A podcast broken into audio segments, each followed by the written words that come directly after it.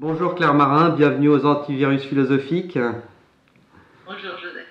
Donc cette crise sanitaire qui ne cesse aujourd'hui de, s'aggraver et dont, et dont l'Europe euh, est devenue euh, l'épicentre, nos espaces de vie sont par conséquent extrêmement réduits et il est de notre responsabilité, responsabilité éthique et citoyenne même, de respecter à la lettre les consignes émises par les autorités afin de nous préserver d'un euh, scénario catastrophique.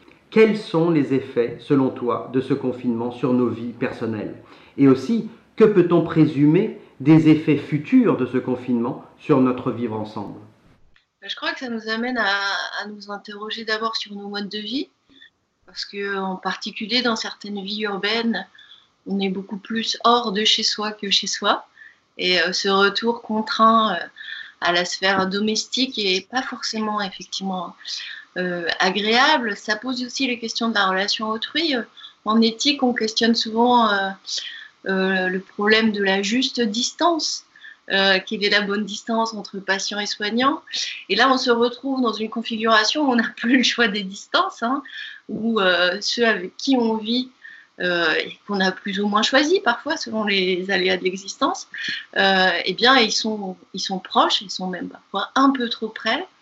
Et ça nous permet de comprendre aussi euh, que chaque relation a sans doute sa propre distance, sa distance singulière, celle à laquelle la relation fonctionne bien. De la même manière qu'il y a une temporalité des relations, qu'il y a des relations qui, sont belles et agréables quand elles sont euh, finalement euh, très intenses et très fréquentes, et d'autres qui s'épanouissent dans la durée et qui peuvent laisser des longues plages de silence entre elles.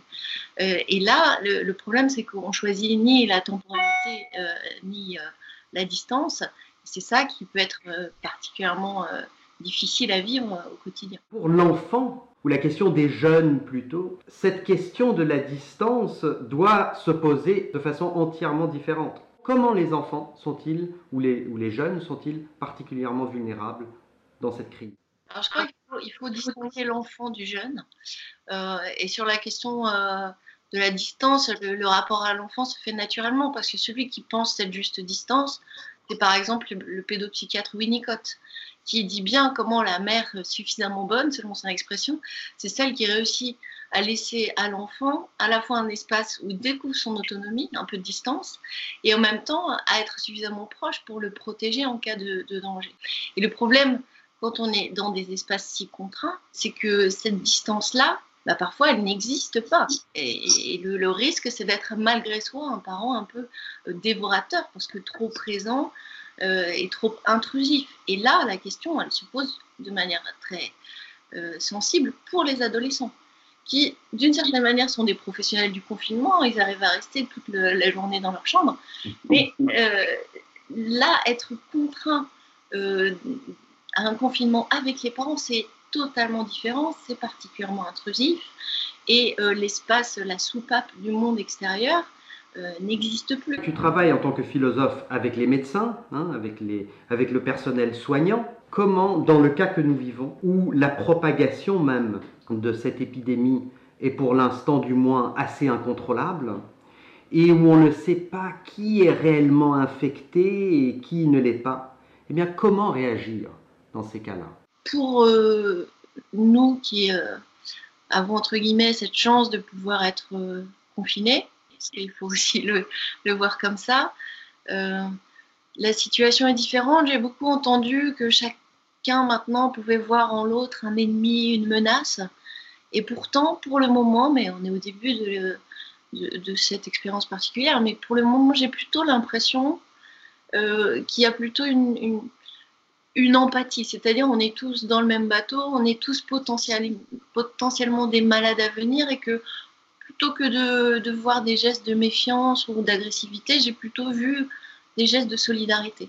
Merci beaucoup Claire Marin. Dernière question, quel serait ton antivirus philosophique?